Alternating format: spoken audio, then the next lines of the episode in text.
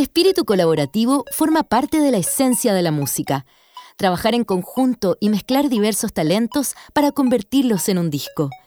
Los sostenedores de la música, el apoyo de los artistas que están arriba de un escenario, la vida ligada a la música, el conocimiento profundo de las diversas etapas que componen el universo artístico y que ha transitado los múltiples niveles que componen ese universo. De acústica, viajes, discos, estudios y otras anécdotas, estaremos hablando con Claudius Riet, músico, productor y amante del sonido. Los invitamos a un paseo por el recorrido de un amigo de Al Aire Fest. Sean todos muy bienvenidos.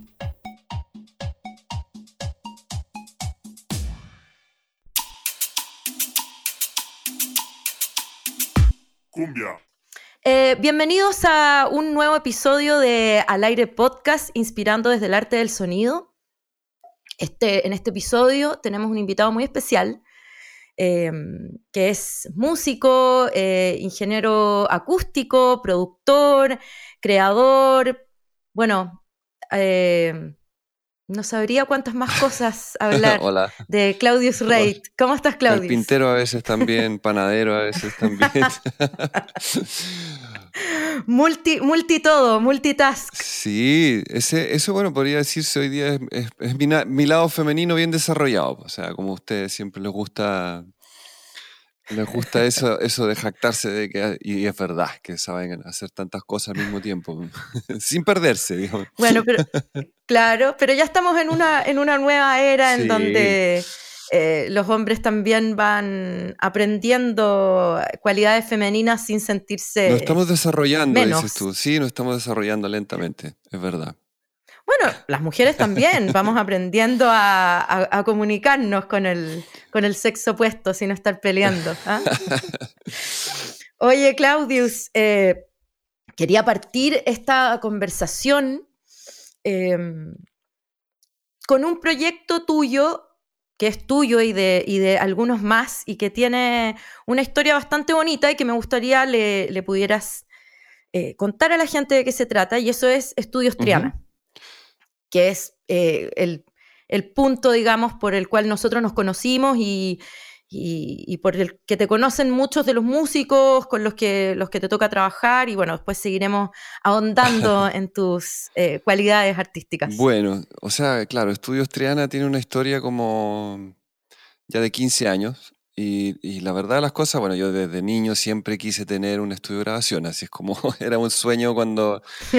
De verdad es como el, el, sueño del pibe, yo creo que lo tienen muchas personas, pero quizás en el caso mío tuve un, un grado de, ¿cómo decirlo?, de, de, de insistencia también y de, y de obsesión tan grande que básicamente lo hice nomás pero me demoré, me demoré un tiempo en, en, poder generarlo. Y el concepto de estudios Triana siempre fue... Eh, copiado un poco, te, lo digo así abiertamente porque me, yo me inspiré en realidad, no copiado, quizá inspirado en, en, estas como comunidades de, de gente que, que, arrienda espacios juntos en Europa o en otros países donde el metro cuadrado en una ciudad es carísimo y tú no puedes como tener una oficina si eres diseñador gráfico o si te dedicas de repente a la animación o qué sé yo, en el fondo necesitas un espacio fuera de tu casa donde puedas tener un computador y poner una taza de café y es muy clásico eso ya hace 20, 30 años en, en, en, Alemania, al menos yo lo veía que arrendaban espacios conjuntos.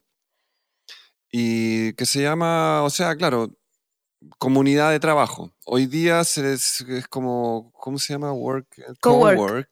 Co ya, pero el cowork en Chile es más caro que el arriendo de una oficina entera, entonces es como, igual es burlesco. O sea, perdonen todos los que han hecho coworks y han generado coworks, encuentro que es un aprovechamiento porque no es el espíritu de la comunidad de trabajo. El espíritu de la comunidad de trabajo es, sabemos de que esta casa cuesta un millón de pesos y si somos cinco pagamos 200 lucas cada uno si es que usamos el espacio igual. Ahora, si uno tiene más espacio, paga un poco más, el otro que usa menos espacio paga menos. Justicia y, también como, estar preocupados también de que no invadir el espacio del otro y respeto y todo eso. Entonces, todo esto nació el año 2005 cuando, uh -huh. cuando eh, yo trabajaba todavía en Cuerpos Pintados como productor musical de ese proyecto multidisciplinario, como se llamaba. Y me pasé, o sea, em, empecé a cachar la verdad las cosas que ese proyecto estaba como en decadencia porque ya iba, ya iba lento ya. Eh, empezaron a despedir mucha gente, ya no era tan... Y le propuse al, al como que me asocié, le propuse al, al, al, creador de ese proyecto tener un estudio de grabación, porque estaban todos los equipos, eh, pero que sea comercial también, o sea, de que fueran a grabar bandas y todo, porque yo también, claro, llevaba como tres años grabando música del cuerpo y ahora como que me estaba empezando a volver loco, ¿cachai? Como cuando estáis muy metido en un proyecto. Sí, total. O sea, paralelo siempre estuve rockeando, haciendo música y de repente trabajando con amigos, así, pero dije, quiero profesionalizar de verdad, o sea, quiero llegar a ese punto de decir, hola, hoy día lunes por la mañana llega la banda no sé cuánto, los recibo y grabamos un disco en una o dos semanas y era mi sueño. Y ahí me uní con, con Carlos Barros y con Chalo González, que Chalo eh, siempre ha sido para mí como uno, o sea, el top one de los, de los ingenieros. Eh, completamente. En Chile, es nuestro rockstar y todos lo respetamos y lo, y lo queremos y también lo admiramos. Entonces, Chalo estaba en una época que no tenía un espacio porque se habían acabado otros lugares donde él estaba y yo también, o sea, tuvimos una conversa muy abierta. Fue como, mira, tú eres un atractor porque eres el, imán de, mucha, de mucha pega o de mucha gente. Entonces, yo tengo ahora esta casa que tú no tienes, vamos a compartir y hacemos esta comunidad que cada uno pone. yo le ponía el ímpetu de armario, hice el diseño acústico de la sala, tiré los multipares. O sea, él llegó con sus máquinas y se instaló básicamente, ¿cachai? Entonces, pero lo que trae como el, rock, como el rockstar que es. Saludos a Chalo por acá, en todo caso. Pero claro, pero, pero todo súper... O sea, hoy día lo veo, hoy día veo para atrás y digo, evidentemente tenía que ser así. Yo estaba en una etapa, en una etapa donde quería llegar a donde él estaba en ese momento y, me tenía que costar un poco, entonces estaba todo bien. Y Carlos Barros, que también había trabajado mucho tiempo en, en, Cuerpos Pintados antes que yo y después un tiempo trabajamos juntos, que también tenía como que retomar el tema de las bandas y de, la música. Y te juro que fue como un, no sé, entre 2005 y 2010, así cubrimos un espacio de necesidad de los músicos que nos hizo taquilla en muy poco tiempo. Yo también en un momento como que me, me sorprendí de que cuánto ¿Cuánto pasó así? O sea, ¿en qué momento estamos buqueados toda la semana hasta el fin de semana? Em, era impactante, así era, y era hermoso. Y después llegó el 2010, fue el terremoto, y yo dije, ya aquí se acabó todo. Y nada, fue el, el, año con más pega que he tenido en mi vida. De hecho, yo lo pensaba ahora en este contexto, decía, no, bueno, en las crisis al estudio le va bien, pero yo creo que ahora no va a pasar lo mismo. es un poco distinto a un remesón de un terremoto que que sí, claro, hubo víctimas fatales, fue, fue igual bastante dramático, pero creo que estamos viviendo algo que son eh, mucho más que eso. Sí, es una situación completamente distinta. Bueno, viene ahora la reinvención de todo este, de toda nuestra área y de, bueno, de las distintas áreas culturales y artísticas. Eso sin duda es un momento de reflexión también para, para ver nuevas tecnologías, nuevas maneras de trabajo. Y bueno, y ahí los, técnicos, digamos, o las personas que estamos detrás, me incluyo, detrás de, detrás de cámara, detrás de los micrófonos, detrás de, los equipos de sonido lo que sea, eh, tenemos un rol yo creo que bastante importante en, cambiar la mecánica de trabajo.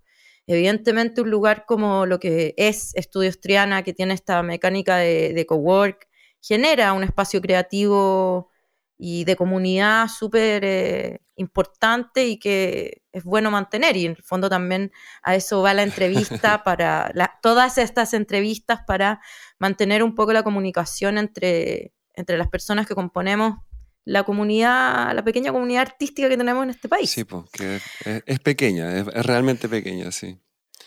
Es pequeña, sí, es pequeña, todos nos conocemos. Oye, Claudius, em, también otro tema bien importante es cómo llegaste a Chile, por qué llegaste a Chile, cuál es, cuál es, ese, cuál es ese, ese link que te une con, con nuestro país y bueno, yo, yo, sé algunos detalles, pero me gustaría que le contaras a la gente para que, para que sepa. Ah, sí.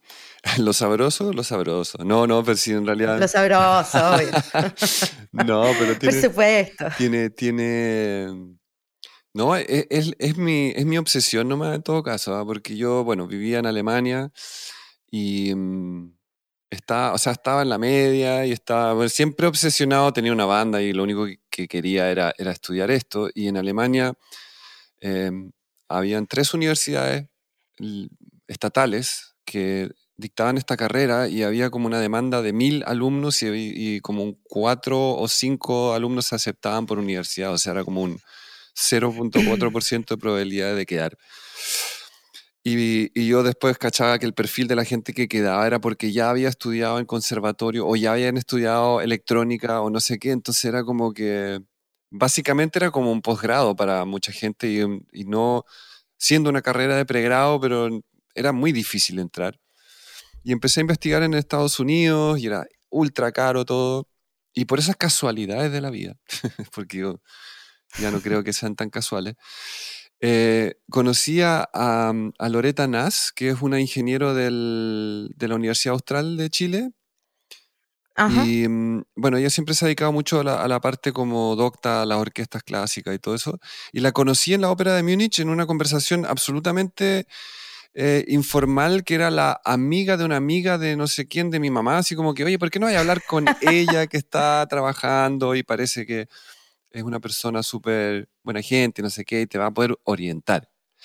He hecho esto varias veces también de eh, orientar ahora como a cabros que son hijos de amigos que tienen 15, 16, de que les gusta esto y tener una charla, buena onda.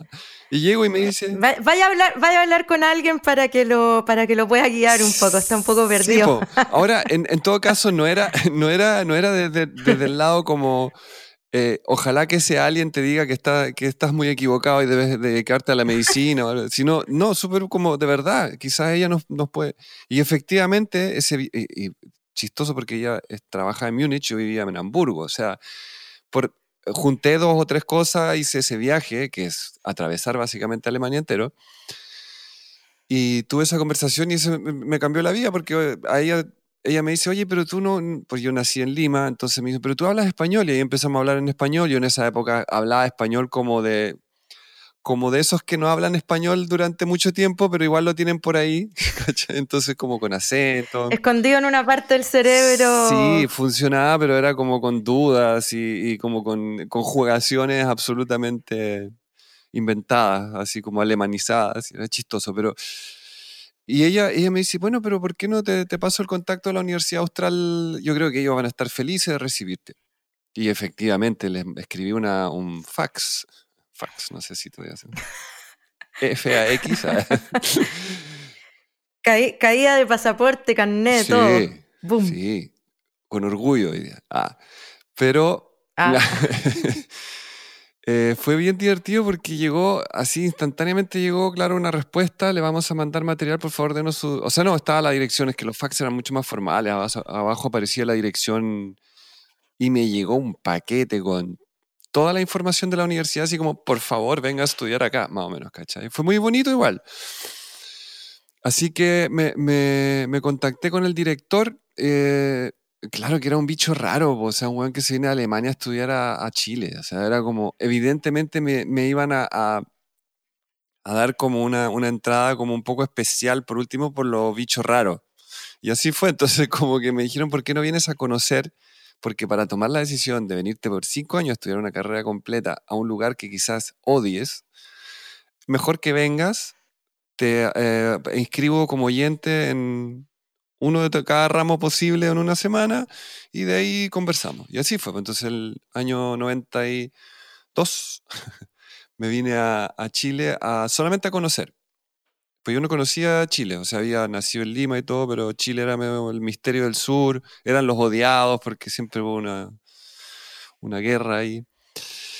Y bueno, La pugna Chile-Perú. no, son, o sea, yo de- después como que pensaba y, y pensar que todo eso de verdad como que es, es como un bicho que se genera en, en- en- se genera, así en los colegios, así como, no, por una guerra que fue hace 100 años, ahora ya más, No, impactante. total, total. Bueno, eh, y eso, entonces llegué a la universidad, claro que me encantó Valdivia, eh, no, no, porque, no porque como todo el mundo cree, no, es que está lleno de alemanes. O sea, lo único que quería era alejarme de los alemanes.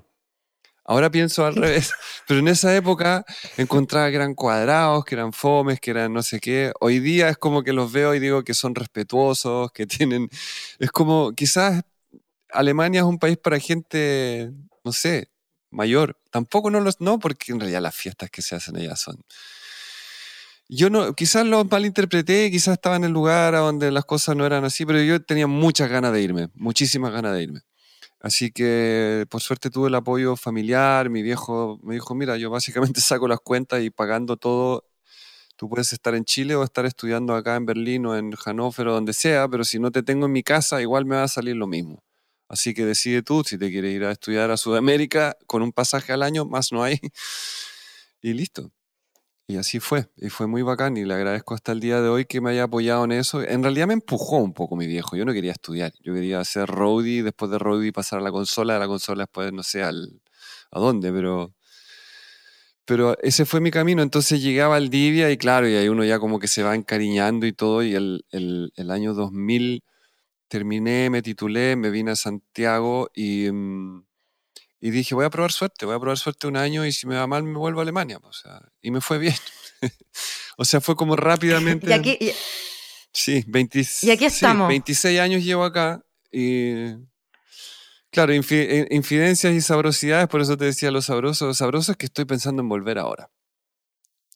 Ah. Sí, porque siento que podría ser una buena opción para mí también. O sea, como que también tengo que pensar un poco seguro y dada la situación mundial, también está bueno estar en Europa y bueno, eres alemana, así que... Sí, no tengo, claro, no tengo ningún problema con eso, y, pero claro, lo, bonito siento, y recién hablaba con un amigo músico también y me decía, oye, pero andate por un par de años, generas redes allá, las combinas con las redes que tienes acá, o sea, de verdad, me dice, no te está yendo al Congo, África, donde como que nadie tiene relaciones, si te vayas a Berlín, está lleno de chilenos también, si quieres seguir trabajando con gente de acá eh, puedes hacer muchos links, o sea, no necesariamente tienes que estar en, el lugar físico eh, X. Ahora, claro, mi profesión implica equipamiento, eso es lo que me, tiene como ese, tengo una mochila pesada que llevar de un lugar a otro. Y puedo, claro, vender parte, comprar otra. O sea, uno, obvio que los micrófonos los, te los llevas, o sea, no vayas a volver a comprar. Obvio. Pero tengo una consola que pesa 100 kilos que me la traje por barco de Alemania. No, la, no me la llevaría de vuelta, o sea, la, no se puede, o sea, es como... Todo se puede, pero no es económico, no bueno, pero ya no... No, no. sí, la equipación, la equipación de, un estudio es, eh, compleja, digamos, compleja de mover, porque obviamente son pesados y son caros y son delicados. Oye, bueno, y en, en Valdivia estudiaste ingeniería acústica. Así es, y también fue como la decepción del, es que yo, quería música, yo quería perillas, ¿cachai? Entonces fue muy chistoso. Eh, o sea, yo como que sabía que me iba a encontrar como harto cálculo y matemática. Finalmente terminé estudiando 14 físicas, 8 matemáticas. O sea, como que me hice ingeniero. Y divertidamente yo era porro en el colegio. Era muy porro. No me gustaba la matemática y como que me vivía sacando malas notas, pero cuando una vez que estaba en la U y que veía que la meta era lo que yo quería, Em, me empezó a ir bien, me empecé a eximir de los ramos de matemática, era como el, bueno del curso, o sea, el bueno, en, en, Alemania cuando estaba allá era como siempre me sentaba atrás y era el desordenado que quería puro llegar a la casa a tocar batería, a tocar piano, a ensayar con los amigos. Y ahí como que me di cuenta de que era súper interesante la parte ingenieril, entonces Claro, me mamé un montón de materias que hoy día igual es, divertido porque soy como el sonidista, productor, músico, pero que también sabe de acústica, ¿cachai? No me declaro mm. experto, no voy a diseñar un teatro por ningún motivo a estas alturas porque estoy súper desactualizado en lo que es como software de simulación, de acústica y cosas. Pero tengo amigos y podría armar equipos, ¿cachai? Pero las nociones que tengo me han servido para armar ya dos estudios y he armado varios estudios chicos también de gente que, arma algo como en, su casa, eh, para mejorarles la calidad de, trabajo desde la casa, ¿cachai? Que, igual... Completamente. Y, ha sido bacán porque en una pieza común y corriente le saco los modos normales, le saco las la resonancias y, y todos son felices y es un costo que tampoco no es como millonario, ¿cachai? Ahora, claro, si alguien... Bueno, existe ese, perdona, existe ese mito en el fondo de que, de que los estudios son muy caros de, de armar y, y, que es muy difícil sacarle una buena acústica a una, a una, a una pieza que no sea un estudio súper guau. Entonces también sería bueno como desmitificar ese tema, ¿no? O sea, yo creo que, yo creo que básicamente uno tiene que estar dispuesto a, a trabajar con eh, herramientas, claro, si tú tienes un lugar exquisito que tiene no sé cuántos metros de altura, profundidad, el volumen de aire que puedes necesitar quizás para mezclar, demora de manera tradicional. Si lo que yo creo que también, entonces se nos olvide, esta profesión es está, es nada. Así, al, comparémoslo con, con, no sé, eh, con leyes, con medicina, con eh, los profesores que tenemos, con la biología, con todo. La ingeniería en sonido y la grabación de discos en la historia, ¿cuánto tiempo existe? Es como un... No sé si, si, han visto esos programas, esos, programas de... ¿Cómo se llama? Cosmos. O, esas comparaciones en el tiempo que hay también. ¿Qué, es lo que somos nosotros, la humanidad, con respecto a, la historia universal? Entonces, ¿y qué es la ingeniería en sonido y, la producción musical como la conocemos nosotros, que llega al Spotify, a, a cualquier parte del mundo? O sea, eso tiene, lo, del on demand tiene mm, que 10, 15 años. Quizás hace 20 años poner un video en YouTube era imposible. Se cortaba, ¿cachai? Entonces, igual tenemos que entender de que todo varía y todo cambia. Entonces, claro, tú puedes tener un espacio acústico supuestamente bien diseñado, pero también puedes hacerlo de mil otras maneras. Mm. Y yo, no sé, ahora también estoy en un lugar igual que todos, que no estoy en mi estudio. Y bueno, me he hecho amigo de mis audífonos de nuevo también y chequeo las mezclas con el Bluetooth que está en la cocina y, y, puedo chequear la mezcla con mis monitores, pero los monitores no suenan igual que mi estudio porque estoy en otro espacio y no me voy a poner a acondicionar una pieza y tampoco la voy a llenar de colchonetas o de, o de cubrecamas porque los ojos también suenan, no sé, es como que igual tiene que ser bonito el lugar donde trabaje. Completamente, sí, estoy súper de acuerdo. Bueno, y ahí también hay un, hay un link para todos los músicos, ingenieros, qué sé yo, que nos están oyendo, eh, que estamos todos en la misma, están todo el mundo grabando en la casa, en condiciones que no son, como dices tú, las condiciones del estudio. Todos echamos de menos nuestros estudios. Sí, obvio, claro, pero es como el Mercedes, es como el Ferrari, pero estamos andando igual. O sea, igual estamos avanzando, lento, pero va bien. Sí. Yo, yo, he mezclado hartas cosas que grabas con el micrófono del, del, celular, o sea, ya el micrófono, o el micrófono del headset del celular, que a veces funciona un poco mejor. Es como que hago ese tipo de asesoría ahora. O sea, mi seis, años de ingeniería y tesis y todo para decirle, mira, si agarras el micrófono, esa cosa que está así como colgada de uno de los fonos, a ver, aléjalo un poco y mándame una frase. Ya después aléjalo 10 centímetros más, mándame frase. Ya, entonces yo lo escucho y digo, ya, mira, la tercera posición va a ser que vaya, esa es mi asesoría momentánea. Y, y, como que lo divertido es que en algunos casos es como, oye, pero no se me hubiese ocurrido. Bueno, ok, qué bueno, porque por algo está bueno que esté yo, entonces que sirva de algo. Seguro, seguro. Y también hay ciertos, quizás para ti te pregunto, ¿cuáles serían los esenciales para un home studio eh, que suene medianamente bien. Yo tengo el mío y soy locutora y, ya tengo ya, Está resuelta, ya sé perfectamente. pero, pero, pero para los que nos están oyendo, no sé, alguien que quiere grabar, bueno, desde un podcast hasta, hasta grabar canciones para que después quizás puedan ser pasadas a un estudio, masterizadas, hacer maquetas. ¿Qué, ¿Qué es lo que tú consideras que sería un, un mini estudio esencial para poder tener un sonido que después se pueda pasar a estudio? ¿O cómo ha sido tu experiencia en eso? Mira, claro, yo creo que pasé por la, en este momento por la mayor crisis eh, donde de verdad nada importaba. O sea, hasta, hasta músicos como importantes, digo, mandando audios saturados. Así como el baterista que no tenía micrófono y mandándote un audio y al final ya lo transformas en, estilo. Es como, ya, ok, la batería viene saturada en este tema. Y la saturáis más. Listo. Pero en general, em, claro, yo creo que hay que, hay que ver un... lamentablemente este, en, en, esto no hay mucho de la buena onda, sino hay algo que se llama capacidad de inversión, digamos, o sea, la plata que tú estás dispuesto y que puedes invertir también. Ahora, yo a todo el mundo le recomiendo que la, parte del micrófono, o sea, el micrófono en sí es una pieza que te puede durar la vida entera, o sea, o te puede durar por lo menos 40, 50 años, o te puede durar dos años, si es que eliges eh, algo demasiado desechable. el micrófono creo que es el lugar a donde más debemos como pensar en, ojalá invertir un gran porcentaje de la cadena que vamos a necesitar.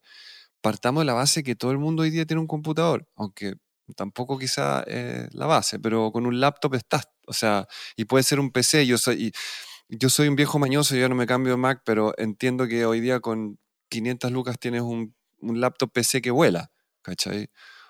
Sí, total. Pero el Mac ese vale dos palos, entonces también es como una, una maldad decir, bueno, son dos millones por el, por el iBook Mac o el, el, Book no sé cuánto Pro Titanio que lo podía agarrar con medio dedo, pero que tampoco importa en realidad pero una estación de trabajo con un computador de 500 lucas o, 400 lucas podía hacer un disco. El computador no mejora o empeora la calidad porque básicamente es una interfaz visual y las cosas que han grabado en el, disco duro. Y el disco duro no suena mejor o peor, pero lo que sí suena mejor o peor es la interfaz y el micrófono, Y ahí está la, la inversión que tenéis que hacer. Eh, yo ahí recomiendo igual darle un poquito más de peso al micrófono porque es algo que te va a durar. La interfaz probablemente la quieras cambiar en algún momento de, los próximos 5 o 6 años. Entonces tiene un grado de desechabilidad, después ya no es USB-C, ahora se va a llamar Thunderbolt, después se va a llamar Thunderstruck, no sé, pues como nos cambian todo el rato la manera de eh, comunicarnos con el computador. El micrófono sigue siendo el de los años 60, el, el conector XLR Canon más conocido. Así que métanle ahí. Ahí, guarda, ahí tienen un tesorito. Inviertan en sus micrófonos, chiquillos. Sí, de todas maneras. Es importante. Yo creo que interesante también es, tener una pareja también, o, posiblemente de micrófonos para poder hacer cosas estéreo, para abrir las tomas de lo que graba. Si graba una, una guitarra o quizá algún otro instrumento, de que no esté todo mono así en el, en, el, en, el, en la música, ¿cachai? Es como tener dos micrófonos para grabar una mm. misma fuente de, de, con XY o de, bueno, todas esas cosas están en todos lados para leer o para ver eh, tutoriales en YouTube o lo que sea. Cómo grabar estéreo, pero igual es súper, o sea, yo creo que tener un buen micrófono y una pareja de micrófonos como para poder hacer estéreo. Tener tres mic ya podía ser maravilla. Yo el otro día grabé una batería a dos, micrófonos y medio, digo, porque había uno que estaba dedicado a otras cosas. Mm. Y, nada, o sea, lo escucho y digo, en realidad me estaría engañando si digo de que los seis que le pongo normalmente a los ocho lo han, han mejorado en un porcentaje relativo a tanta parafernalia, ¿cachai? Con ingenio yo creo que podéis grabar una batería con cuatro canales perfectamente. Y, la, y se puede transformar en disco. No con, igual con dos es un poco, un poco eh, pero si no usas baterías, que la mayoría no creo que esté grabando baterías en sus departamentos, porque también es un drama de ruido, una interfaz que tenga dos canales, traten de que sean de calidad decente, de que tengan preamplificadores decentes. Y de ahí, si queréis mejorar la cadena, le agregas un preamplificador externo y, y ya entras a la interfaz de manera procesada y con eso no, con eso está perfecto. perfecto ya, ¿cachai? Pero primera etapa, un micrófono, una interfaz, un computador. Segunda etapa, eh, tener una parejita de micrófonos con esa misma interfaz. Tercera etapa, mejorar la interfaz y un preamplificador. Así, es como... Hay que ir como pensando de que no todos pueden llegar y, menos ahora. He visto necesidad grande en las redes de búsqueda de interfaces de 100 lucas, ¿cachai? Así como en Facebook, es como, ¿quién vende una interfaz vieja? La verdad, están todos desesperados porque quieren hacer cosas también. Es un juguete igual. Bueno, también, sí, es un juguete y también, también se, dispara un poco la creatividad de repente en estos momentos de encierro. Dan ganas de tocar, dan ganas de grabar, dan ganas de comunicarse y... es verdad eso.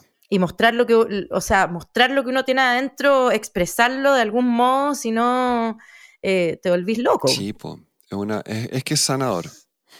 Lo digo de experiencia propia también. Oye, Sí, total. Oye, y bueno, tú, tú tenés mucha experiencia eh, en estudios, también, bueno, sé que colaboras con la, con la que fue tu alma mater eh, eh, en Valdivia, haciendo algunas grabaciones para ellos, qué sé yo, y mucha experiencia en el estudio, pero también tienes mucha experiencia fuera del estudio, em, haciendo de ingeniero en recitales, en tocatas, en, para, para, bandas, para giras, en festivales y todo, y, y también esa experiencia es súper importante y me gustaría saber cómo ¿Cómo se conjuga eso con el estudio? ¿Qué pasa cuando, cuando grabas a una banda en el estudio y después tienes que hacer que esa banda suene en vivo? Mm. ¿Cuál, es, ¿Cuál es el crossover ahí? Uy, eh, es para quizás para mí es como tan, tan lógico y tan sencillo, digamos, de pensarlo que, que me cuesta más explicarlo, ¿cachai? Como, como algo que uno... Em, bueno, en, en, general, eh, hoy día igual uno puede como prediseñar y preproducir el sonido de que, que uno quiere lograr en, en, vivo también. O sea, las consolas, básicamente, uno las puede programar con los mismos efectos, voy a decir efectos porque se llaman plugins o lo que sea, pero son procesadores, efectos y todo, de manera de poder acercarse bastante al sonido que tienen eh, en, desde el lugar como cuidado que es el estudio que tampoco no es la idea de que una banda suene tan como de estudio. O sea, digo yo, porque igual para mí es bien fome cuando a mí me ha pasado que he visto bandas tan perfectas que es como, ya llegaría hasta a dudar si es que no es como 80% pista, 20% en vivo, ¿cachai?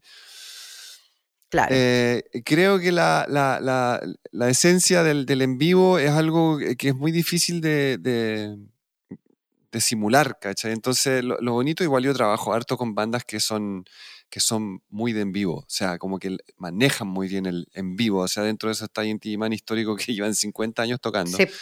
Y que es muy chistoso porque ellos, ellos eh, básicamente partieron de una época donde ponían dos cajas gigantes a los bordes del, del, de las plazas y no se escuchaban nada y tocaban y hoy, nada. Claro, y hoy día se quejan de que, oye, mi monitor está un poquito agudo. Entonces, como que le digo, oye, recuerda cómo empezaron, pues no se les olvide por molestarlo.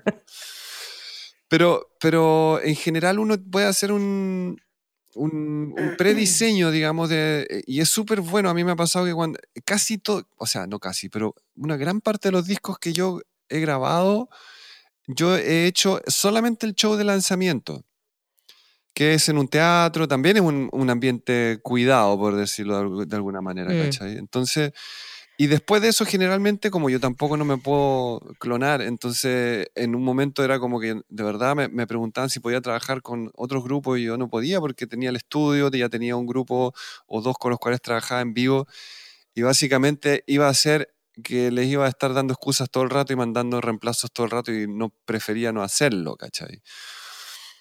Bueno, esas épocas también han cambiado, evidentemente, todo cambia. Pero eh, lo importante es que igual es bonito porque uno está tan conectado con el músico y tan conectado como con la estética de, que, logró en el estudio que tú después llegas a un escenario y por lo simple que sea y por la consola simple que haya, todo, igual conoces cada movimiento ya de cada canción, entonces la mezcla es súper dinámica y tú la vas tratando de, adaptar y hacer que suene igual que lo que tenías en el, en el disco.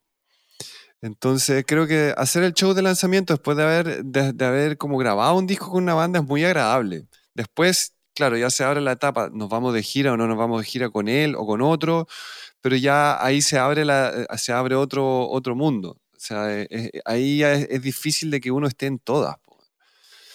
Y además, te, eh, si te vas de gira, también te enfrentas a, a, lugares diferentes a lo que son un estudio y, y, a diferentes equipos, porque todo el rato. No en todos los lugares, no todos los lugares están las mismas mesas, no en todos los lugares está el, la misma posibilidad de que suenen bien. efectivamente, en, un, en, un, teatro está. Es más cuidado todo. Es como un mini estudio, es mucho más cuidado, absolutamente. Absolutamente. Sí, yo, yo, yo amo las giras, la verdad, las cosas. Tengo que decir que es algo que estoy echando mucho de menos ahora. Me gusta mucho mm. moverme, me gusta mucho el, el, conocer lugares también y, no sé, despertar en un lugar y como que estar en duda dónde estoy. Ah, ya, verdad.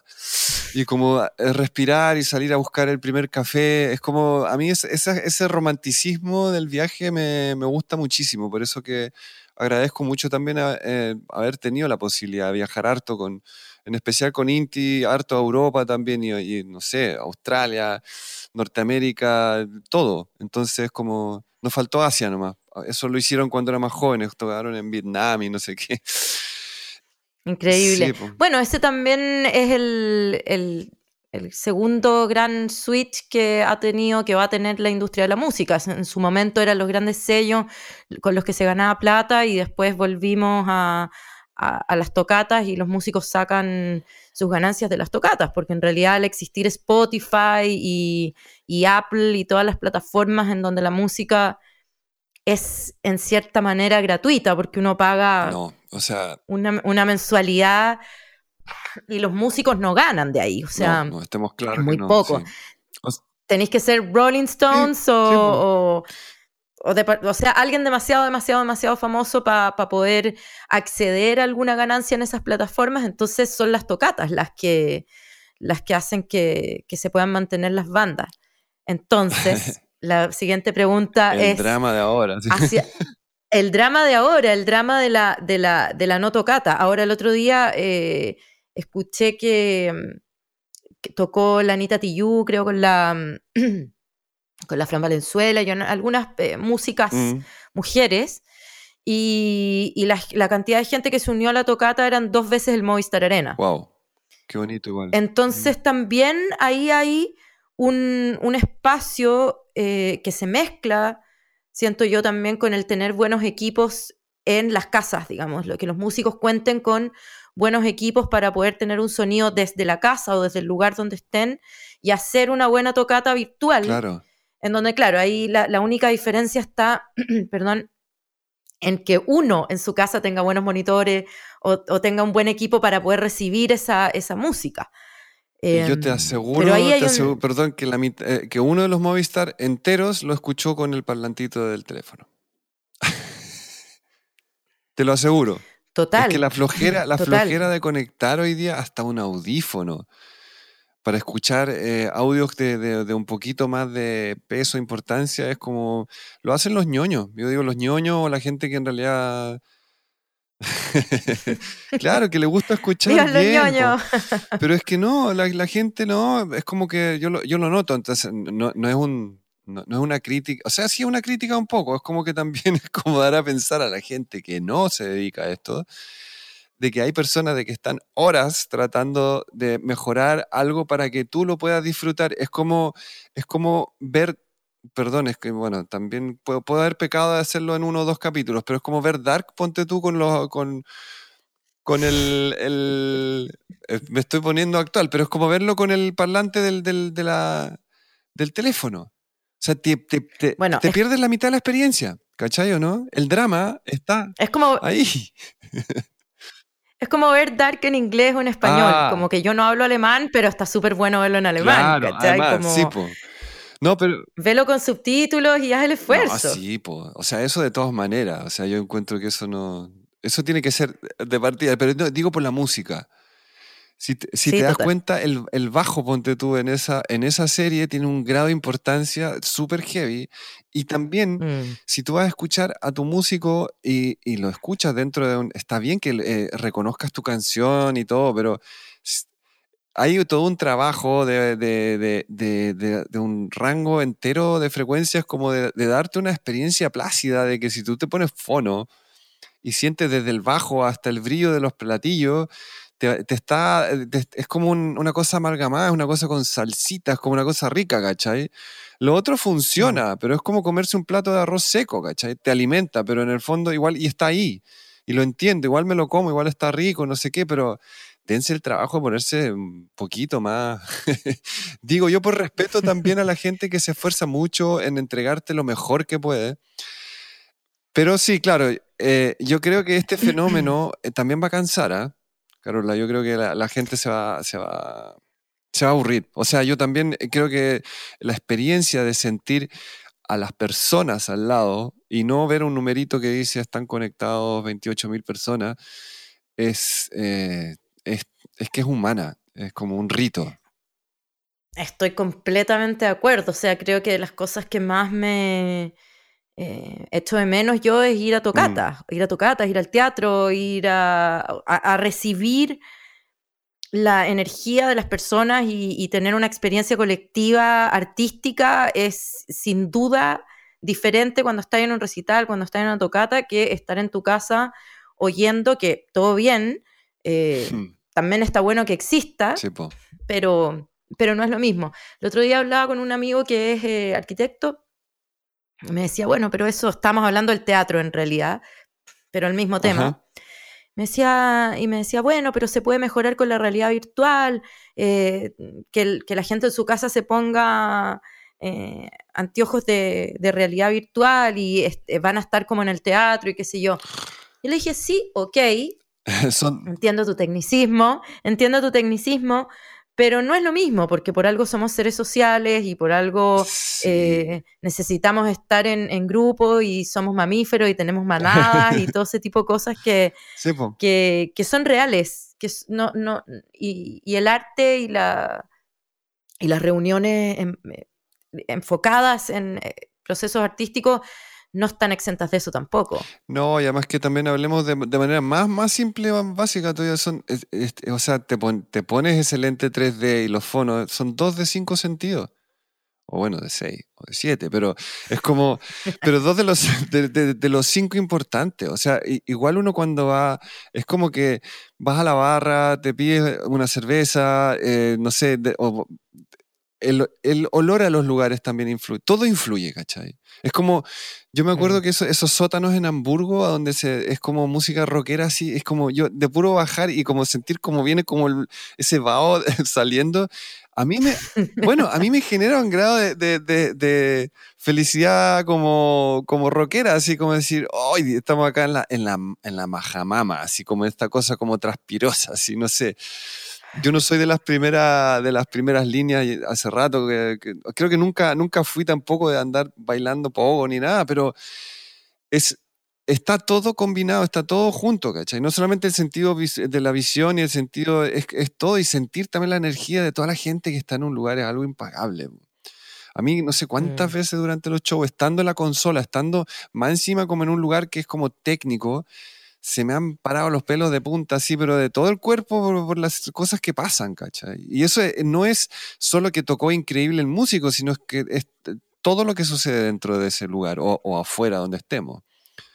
Y ahí la experiencia, eh, o sea, es impagable, pues eh, es, es hermoso eso. Entonces, yo ojalá que, ojalá que no se demore tanto en volver, que sea responsable todo, obviamente.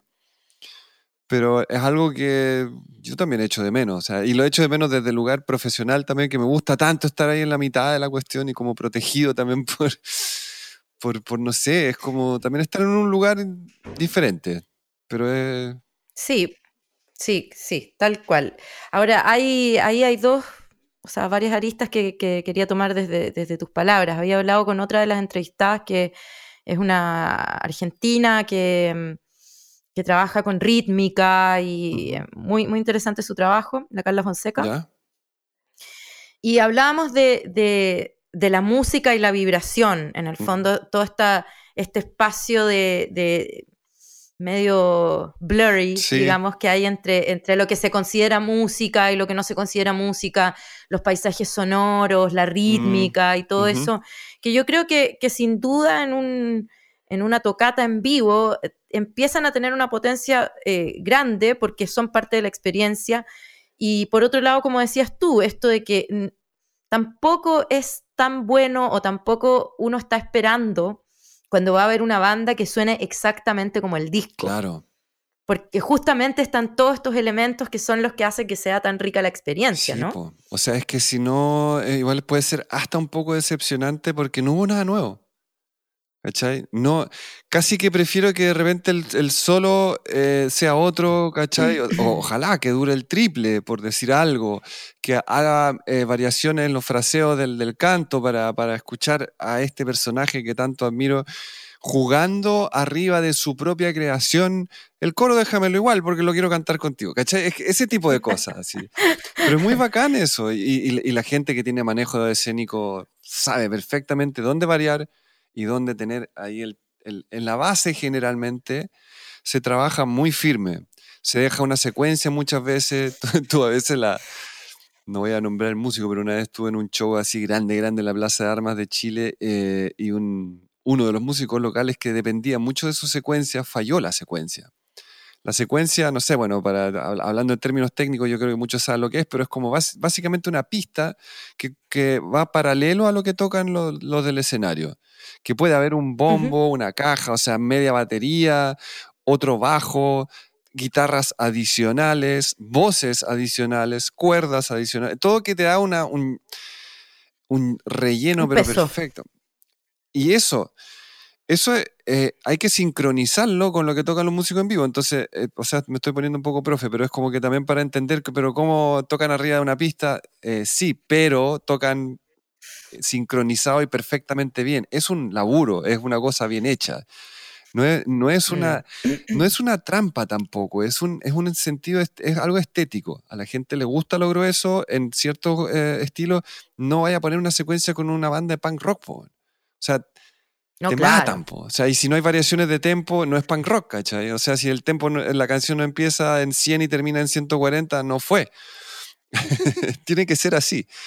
Pero en música pop, entonces, y fue súper doloroso ver cómo, porque falló la secuencia en dos canciones, el vacío que había ahí y lo mal, lo mal que sonaba y lo poco y lo poco que se transmitía y la gente empezó a bostezar, así como que empezaron como a, conversar entre ellos. Fatal, po. Fatal también hablando, por eso te digo, de, eso de la, de la hiperpreparación y después te falla algo en vivo. Eh, no sé, es como hay que estar preparado para que las cosas no funcionen. Ahora, no sé, yo fui a una charla del sonista de Massive Attack, ponte tú, hace unos tres años, mm. y ellos tienen todo doblemente respaldado. Te falla un computador y ni siquiera es que haya un ser humano que le pone play a otro. Hay como un relé, alguna cosa, digo relé porque suena como de auto, pero hay algo que dice falló A, se inicia B Mientras B está corriendo, se repara A para que pueda hacer el backup de B. O sea, es que los gringos en ese sentido, el show no puede fallar. ¿cachai? Es como... No, son... son eh, No, los shows gringos son impactantes. O sea, yo el último que vi fue el de la Billie Eilish en Miami. espectacular. No, espectacular. Sonaban, pero increíble. El show en sí mismo era era increíble y tenían algo bien interesante que mm, el, bueno, está el, escenario, tenían una, como una, plataforma en el, medio que iba hacia, de forma como vertical hacia el fondo de la pista, o sea, del, de la arena, digamos. Tenían otra eh, horizontal. Y al final, al final, llegando como a la, a la gradería, había un pequeño escenario. Espera un segundo que se, se, Dale. ¿Puedes cortarlo, por favor? Que me están llamando por teléfono, estoy usando el teléfono como... y como que quedaste un ratito, un ratito congelada, pero Cuenta, ya, No, bueno, pasa. ya, ya, ya tengo, tengo, hasta, hasta grabado este tipo de interrupciones en todos los podcasts. Ah, yo también. Está bueno que se note que, que se está grabando así y que sí, eh, sí, es parte de la experiencia. Bueno, y entonces, ¿qué es lo que pasa? Que tocan, tocan en distintos lugares. Entonces, de repente tú estás oyendo eh, una canción que es guitarra y voz, nada más. Y decís, ¿dónde están? Y están al principio de la arena tocando para la gente que está en la gradería. Qué heavy. Y se escucha perfecto. Pero perfecto, perfecto, perfecto.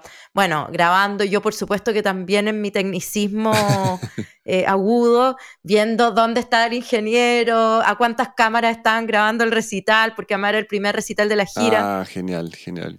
Y claro, y era, y era todo, ahí uno se da cuenta, bueno, los presupuestos por supuesto son eh, completamente distintos a los presupuestos que uno podría tener acá para técnica o para, o para hacer una gira. O sea, es, otro nivel, otro nivel técnico que para mí es otro nivel artístico, al final de cuentas, porque muy bien sabemos que, que un artista que quiere sonar bien y que está preocupado de su, digamos, los músicos, también, también lo veo en los audiovisuales y en el teatro también, em, se va a preocupar de la técnica. Mm. Entonces creo que ahí también hay un link que me gustaría que desarrolles. En el fondo, ¿cuál es la importancia de, la técnica para el, para el, buen desarrollo de un artista?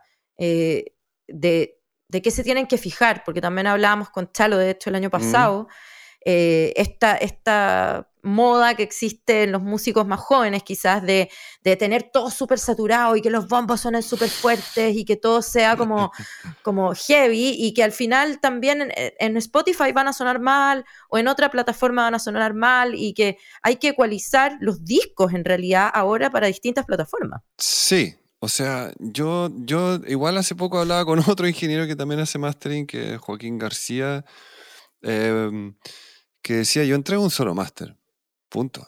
O sea, el máster es, el máster es el mismo para vinilo que para que para CD o que para Spotify, porque si igual es un buen ejercicio. ¿ah? Si yo escucho todos los discos setenteros y ochenteros que conocemos nosotros por, por generación, pero también eh, la gente que, que, que, está empezando a escuchar música también mete mano ahí, porque están en la historia de la música. Todos los todos escuchan alguna vez Rolling Stones, Beatles, Led Zeppelin o lo que sea para o el Motown para curiosear y porque saben que ahí está la, la como la, madre del, del, cordero, porque hay muchas cosas que suenan como suenan ahora y como que, oye, esto ya se hizo en el año 67 y, y esto están como vendiendo algo nuevo. No importa, es como, pero es la historia de la mm. música y yo creo que todos esos discos, créeme que nadie los masterizó para Spotify, nadie los masterizó para, para eh, Spotify, para iTunes, Apple, no sé cuánto, que eh, hay, un, hay una cosa con los niveles, eso sí, pero el sonido en sí, si tú le sacas el sonido rico que tú quieres, que probablemente va a estar debajo de los niveles de los loudness units, que se llaman, que son como las unidades de volumen, que no son medibles con un... Eh, o sea, sí, son medibles con un, con un software, pero básicamente están basadas en cómo nosotros percibimos el, la potencia, que no, que no es como el movimiento del aire en sí acústicamente, si hay una, hay una curva que, que tiene que arreglar eso, porque nosotros percibimos de manera más, más humana, pues, más natural. Entonces, eh, es como, pregunta a alguien, dime, habla el doble de fuerte. ¿Cuánto es el doble de fuerte? ¿Cachai? Es muy bacán eso. Son esos ejercicios que podía hacer con gente que nunca se ha cuestionado cosas tan sencillas para nosotros. Pero yo también te digo, habla el doble de fuerte. Ah, eh, 6 dB. 3 dB, ¿cachai? Y ahí, ¿cómo así eso? ¿A, dónde apretáis las cuerdas? Ñoñerías. Eh, para no alejarme tanto, alejarme tanto del tema, creo, sí creo que la calidad artística en Chile em, es bastante alta, en especial, para la en, especial para los presupuestos que se manejan. Creo mm. que la resiliencia del músico y la resiliencia del chileno en sí em, es altísima. Es como que aguanta estar, no sé, pues, trabajando eh, horas, horas, horas en algo porque cree que eso es, algo bueno. O sea, te hablo de, la gente que yo conozco, de la gente que realmente eh, se esfuerzan a hacer lo mejor posible. Y creo que en ese sentido hay que también darle harto peso al contenido de las cosas. O sea, entiendo que la forma y el contenido juntos, si las dos cosas las tiráis para arriba, y eso es con fondos y como dices tú, con unos presupuestos así, a que, es, bacán, es increíble, porque eso es en, envasar en el envase que, que merece el, contenido, o sea, es como el aceite de oliva cuando tiene la, afuera como una, una, etiqueta mal hecha y fea. Yo no, no lo voy a comprar, me da lata y después lo pruebo y digo, oye, en realidad está buenísimo. Pero te juro que lo hubiese comprado si hubiese tenido una etiqueta. Entonces, como no, no tienen la, la mentalidad de que todo influye, em, es, hay muchos conciertos que uno dice, si esto estuviera bien producido de, parte de la parte técnica, que volvemos atrás, tiene que ver con los presupuestos, probablemente brillaría mucho más. Y eso es más arte también, es verdad, porque es más magia para la gente, es más, es más hacerlo soñar y viajar a, lugares que eso es lo que uno quiere cuando, cuando escucha música o cuando escucha y ve y siente y huele música. que es como cuando vaya a un show. Entonces, eh, yo creo que sí estamos un poquito a años luz de otros países. Creo que hay mucha tecnología, pero falta todavía tener la, o sea, de poder usarla siempre. O sea, la palusa tú lo ves acá y viajé entre acá y, Chicago y probablemente suena igual. Estamos de acuerdo porque vienen los equipos técnicos de todos lados. Yo la verdad es que no he ido a ningún palusa que no haya sido el, el, de acá, pero digo, ¿qué más? O sea... Eh, suena bien, o sea, suena bien. Arcade Fire suena bien y Mala Rodríguez suena bien y Rosalía suena bien. O sea, ¿qué más? Digamos. También es una marca Lola Palusa, tiene que tiene que sonar no, No, no, por eso digo, pero claro, para los músicos, ahora pensando en gente que, probablemente eh, tiene mucho menos recursos, eh, sonar fuerte no, significa sonar bien, ponte tú. Eso también me gusta como recalcarle mucho a la gente. Entonces, de repente es, es, un, es un, buen dato, así como para no pensar de que tienes que tener mucho power para, para convencer de que lo que tú estás haciendo es bueno. O sea, las producciones buenas no necesariamente te vuelan la cabeza, te la vuelan por la, por la, la textura y la calidad, ¿cachai? Que eso te emociona el volumen no emociona, el volumen molesta a fin de cuentas, pero eso es algo como que cuesta un poco explicar también porque evidentemente necesitamos un nivel de volumen X para no desconcentrarnos, digamos. Si puedo conversar contigo así en un show, igual algo está andando mal, en un show rockero, ¿cachai? Ahí yo creo que estamos. Por supuesto. Eso está mal. Pero, no, ahí está. Pero si te tengo que gritar tanto que te hace cosquillas en la, la oreja, estamos igual de mal, ¿cachai? Completamente, mm. estoy completamente de acuerdo. Eh, en base a lo que hemos estado conversando, que, tiene que ver quizás como con cosas técnicas y todo, eh, también me gustaría que pudieras relatar cómo es trabajar con Intimani, cómo llegaste ahí, qué, qué pasa, qué, qué lindo, qué interesante, qué todo. Mira, voy a, bueno, ya, que soy parte de la familia, el Inti histórico, porque tenemos que diferenciar lamentablemente, fue matrimonio, matrimonio fallido, le, digo yo.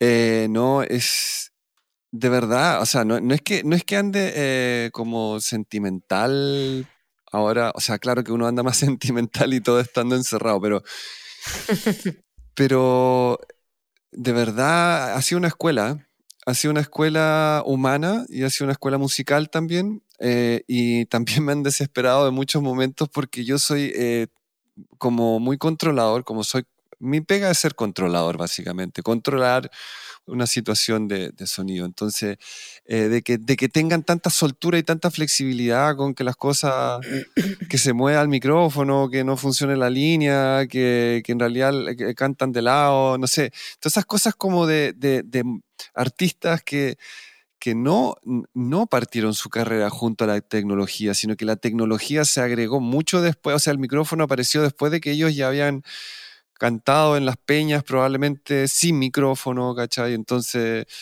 eh, para ellos la tecnología se agregó, para, nos, para mí, o sea, mi forma de ver, eh, que no, no, es una verdad ni nada, sino que yo crecí haciendo música junto a la tecnología. Que ya se me cayó el pasaporte, yo lo hacía con cassette, ¿cachai? Entonces tenía esas caseteras de cuatro pistas y, era, y me sentía como que tenía un estudio de grabación, ¿cachai? Entonces, eh, trabajar con ellos en realidad ha sido una gran escuela también como soltar un poco por ese lado, ver las cosas que importan para lo que ellos hacen, ¿cachai? Porque si ellos hicieran eh, pop, tendría que vivir retándolos y agarrándolos de la oreja y decirles que tienes que seguir el clic y no sé qué. Pero ellos hacen música de raíz latinoamericana. No es folclore, así como se es música mixta, porque tiene unas composiciones ultra complejas y virtuosas terribles, ¿cachai? Entonces también tienen que estar conectados y tienen que poder escucharse bien para poder tocar en conjunto esas obras que son, no sé, pues Horacio Salinas, que son unas danzas que son súper como son bellísimas porque tú sientes la melodía, pero básicamente todo lo que está pasando por debajo, una majamama de arreglos muy bien armados también. Entonces, pero eso hay que, hay que hacerlo sonar bien y tiene que estar bien ensayado también. y esos son los únicos momentos donde ellos también aceptan de repente de que uno se ponga como más controlador para que la cosa salga bajo control. No así cuando cantan Zambalando o cualquier canción que en el fondo es para cantarla junto al público, ¿cachai? Más que ellos solos. Entonces están esas dos cosas andando, pero ya desde lo privado tengo que decir que me, han hecho, me han puesto la vara muy alta. Como, equipo humano em, tuve problemas después con otros equipos porque de verdad que son de un nivel como de preocupación por el resto tan alto y, son tan de igual a igual que después llegas a un grupo donde está como todo más armado como jerárquicamente, el rockstar, nadie le habla, debajo de eso están los músicos, debajo de eso hay otra, y de ahí debajo están los técnicos no sé cuánto, así como una cosa muy piramidal, muy a la antigua además. Al camarín de él no entra nadie, eh, tú no puedes sacar una uva del catering que está en, en la cuestión de los, de los músicos. Estoy, estoy cómico un poco, ¿no es? Pero sí, Inti y Mani son de los que, de los que no sé, el, eh, tenemos un, show en, en, eh, en, Chiloé y uno de ellos vive allá y él, te va a buscar en camioneta, seas el roadie o seas el compañero de la banda, te espera una hora en el embarcadero para llevarte al, a Castro. Eh, es, es, ese tipo de personas, ¿cachai? Entonces, a mí me encanta esa parte humana. Eh, nosotros nos estamos tratando de ayudar ahora también porque hay, varios, de, pues, somos un grupo humano de como 12, 11, 12 personas. Hay unos que tienen más pega que otras, pero somos un equipo de trabajo. ¿cachai? De hecho, hoy día a la noche nos vamos a reunir a, a compartir una copa de vino haciendo un Zoom. O sea, se, se mezcla, se mezcla, ya tuvimos una reunión técnica, ya tuvimos reuniones profesionales, pero yo, yo propuse también, oye, ¿y dónde está la chelita o el vino que nos tomamos siempre después de los shows que, que nos hace tan bien también? O sea, es como comentar nada, la vida. Y eso, eso, esa es la experiencia con ellos, digamos, de que, de que tienen o sea, tienen una soltura absoluta con, con la técnica, son súper exigentes. Igual después cuando escuchas los shows, cuando los ven, es como, oye, pero esto no suena tan bien y no sé qué. No es que no sepan, pero cuando están arriba del escenario se transforman en esos niños que tienen que ser para ser buenos músicos también. Y, para y, lo que más me encanta, y eso de ver que se ponen nerviosos todavía. Y cuando el teatro es eh, no sé cuál y que de repente estamos en gira y no sé qué, y es como que se ponen nerviosos. Y eso para mí habla demasiado bien de que siguen muy conectados con lo que, con lo que hacen y que, que les importa, ¿cachai? Eso es quizás algo que me gusta desmitificar en general, de que a veces la gente cree, o sea, evidentemente también cuando vamos de gira piensan más en dónde vamos a comer después, porque también es como parte del, oye, ¿a qué restaurante nos vamos a, vamos a ir después, cachai? Que eso es lo natural. Y así somos Por supuesto. todos.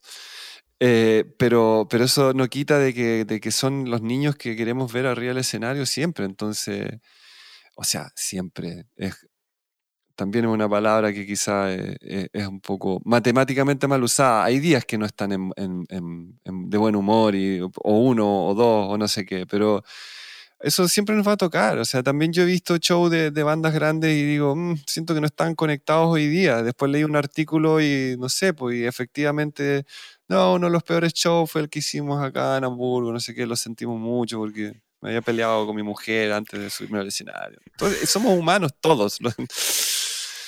Todos, y son cosas que pasan. Yo creo que la, lo que pasa como con estos conceptos como la inspiración o eh, el tocar bien o tocar mal también está en, el virtuosismo o en, la, en el carrete que tengan los músicos. Eh, los músicos, los artistas en general. Lo que pasa es que en la, música se nota mucho, pero esto de que, de que estás constantemente en gira, constantemente tocando, eh, también hay, un, hay una expertise en eso, en subirse al escenario, en sacarse los problemas, en, en, en dar lo mejor que uno tenga eh, a nivel humano, artístico, profesional, eh, arriba. Y después, bueno, te bajás y puedes tomarte una chela y llorar, digamos. Sí, pero, igual lo diste todo. sí, igual yo tengo, yo tengo una con, con ellos, tengo una de las anécdotas que me gusta N contar que fue como Italia, un gran festival, festival así, donde asistían mínimo 15.000 personas al show. Y, pero era un festival de esos clásicos como italianos, lleno de esos juegos para niños y todo está, y mucho, mucho, mucha comida en todos lados y muy rica. Todo. Y, Italia. Y se larga a llover, pero se larga a llover, pero a chuzo, así una cuestión de que empezaron a guardar las consolas y los tipos de, del audio, yo al principio relajados, porque siempre llueve.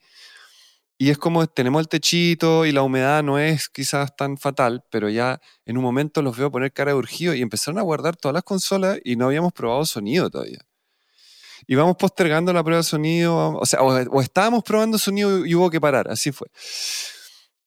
Bueno, finalmente llegó la hora del show y estaba todo mojado, era imposible rearmar la parte electrónica, se había mojado demasiado, era peligroso, y había una carpa donde había un DJ que era para la post fiesta, que tenía un micrófono inalámbrico, con una consolita de DJ, y, era como, ¿qué hacemos? ¿Qué hacemos? ¿Qué hacemos? ¿Qué hacemos? El, escenario grande, imposible de usar, imagínense como un escenario como los de Lola Palusa, si era un escenario realmente grande y estaba esta carpa al lado como, como donde hay como barras, así, pero ¿qué? Cabían mil personas.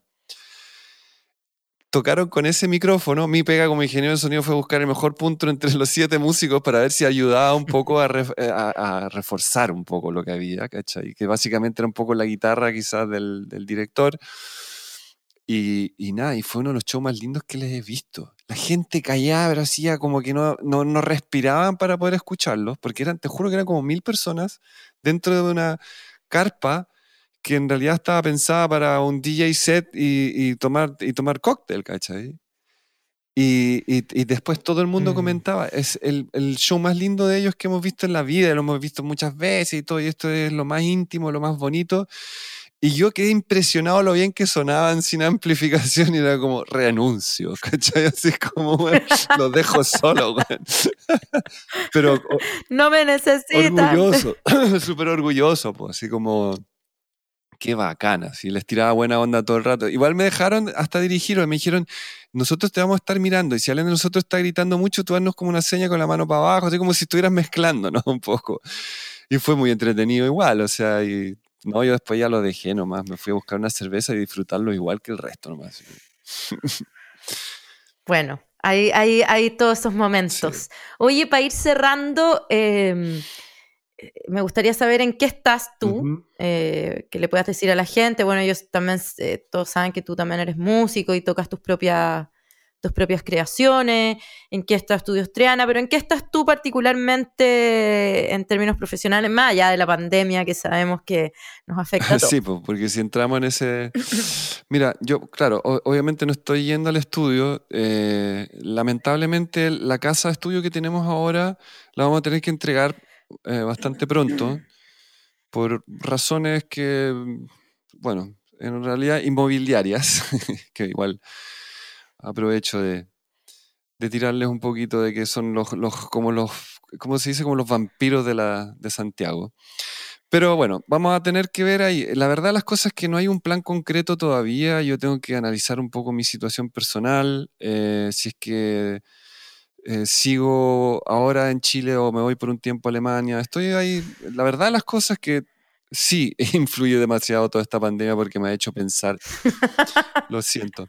Pero en lo que estoy actualmente, estoy eh, empezando a mezclar justamente un concierto en vivo que hizo Manuel García de sus 50 años, que lo quiere hacer como por streaming, que un montón de pega igual. Acabo de, entregarle al, al, bloque depresivo, al Macha y al bloque un material que veníamos trabajando hace rato que es divertido porque lo venía trabajando hace meses y, ahí, y, fue la ocasión para cerrarlo también, pillarlo al macha, que lo escuche y que lo analice, que me diga está bien, súbele a esto, bájale a esto y cerramos. fue es como también un día para celebrar casi. Em, y lo otro sí, en, eh, estoy, bueno, haciendo otras mezclas, no sé cómo metiéndome un poco en el tema de la edición de video también, porque yo hace años que me gusta la edición de video, entonces ahora estoy combinando las dos cosas. Y eh, en lo personal estoy componiendo ahora en alemán y español, algo muy raro que no, no sé por dónde, o sea, no, sabía por dónde agarrarlo, empecé a hacerlo y me gusta mucho.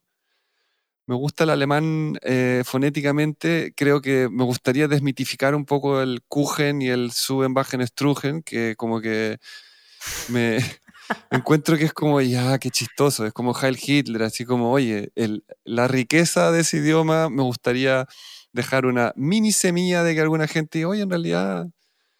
Bueno, Dark ha, ayudado un poco como serie, digamos, también a... Un montón. Sí, eso me encantó, también era orgullo, aunque, bueno, no vamos a spoilear, porque yo la terminé de ver, pero no vamos a spoilear, hay gente que la está viendo todavía. Ah, yo también, yo también la terminé de ver. Cuando, cuando cortemos podemos comentar. Eso, eso, eso, sí. Eh, y, y, nada, o sea, estoy, estoy componiendo, evidentemente, como yo creo mucha gente que se vio encerrada, eh, he hecho todas esas cosillas que uno deja pendientes, pero tengo que admitir que tampoco he estado hiperactivo, me he dejado caer me he vuelto a levantar, me he dejado caer, porque, no sé, yo creo que esta época igual es, eh, es, diferente, pero en general sí creo que la creación me ha ayudado harto a calmar un poco la ansiedad. Y siempre ha sido la sanación. Yo, yo hace años que en realidad mi música personal la hago por, por razones absolutamente personales. Yo ya no... Eh, Digo ya no, porque en algún momento igual tocaba con una banda que eran los ex y hacíamos como hartos escenarios, tocamos en festivales y todo y la pasaba muy bien. Pero con lo que hago yo, básicamente quiero como estar bien yo y, no sentirme como que le debo nada a nadie y darme el lujo de hacer de verdad lo que, lo que se me ocurra. Y encuentro muy entretenido eso. Que antes creo que tenía este discurso, pero era de la boca para afuera. Porque en realidad uno quería ser rockstar y famoso, siempre. Y ahora es como que ya me da hasta paja pensar en cómo tener como en, tener que estar en esa situación. Lo veo en la gente con la cual trabajo y digo, yo estoy en un lugar muy privilegiado, muy donde queman las papas, donde está la cosa, eh, las cosas pasando, donde pasan cosas interesantes, donde conozco mucha gente muy interesante todo el rato pero no estoy obligado a, no sé, a responderle a nadie, nadie quiere sacarse la foto, no tengo una presión de que me puedo equivocar en haber dicho algo, no, o sea, yo puedo hablar cualquier cosa en realidad ahora también. Y sí, cuido, cuido mi, mi, prestigio que me ha costado 20 años armar también con, con, con los músicos y todo, pero pero no, o sea, yo estoy en una posición muy entretenida, o sea, es como que estoy ahí, pero no, no estoy tan expuesto, igual es muy chulo eso. Sí, un espacio que, espacios que uno va descubriendo cuando desarrolla la profesión en el fondo también. Es, eh, Llegan, llegan, llegan y uno se va acomodando y, le va tomando el valor al lugar donde, donde uno ha llegado. Sí, po. Claudius, vamos a cerrar. Muchas gracias por estar con nosotros, por compartir tus experiencias, tu tus visiones técnicas, artísticas, personales, se agradece mucho. Eh, esperamos que la pandemia termine luego y que, podamos volver a los shows y que lo que sea que, se venga sea algo positivo. Eso esperamos, de todas maneras. Oye, muchas gracias por la invitación y yo encantado. Bueno, ahí están, están mis redes sociales, igual generalmente logro responder. Me, escriben cabros de la Universidad de Valdivia también y no sé, es como me, cuando puedo me gusta colaborar un poco también con, dudas que puedan haber de, de, todo lo que nos dedicamos nosotros a hacer, pues si, básicamente también es darle un poco de magia al mundo, entonces tienen que seguir existiendo lo que hacemos nosotros y que tienen que venir generaciones también que, que lo sigan haciendo a su manera y todo, pero hoy día ya veo que puedo empezar a, enseñar de verdad desde la experiencia. Y es bonito poder compartir. Así que muchas gracias por, por darme también a mí este espacio para, para comunicar. Genial. Bueno, eh, los oímos, los escuchamos, los sentimos, los vibramos en un próximo episodio de Al Aire Podcast. Síganos en nuestras redes sociales, arroba al aire fest y eh, estamos en contacto. Muchas gracias. Chao. Esto fue Al Aire Fest. Nos escuchamos en otro episodio. Síguenos en nuestras redes sociales, arroba al aire fest.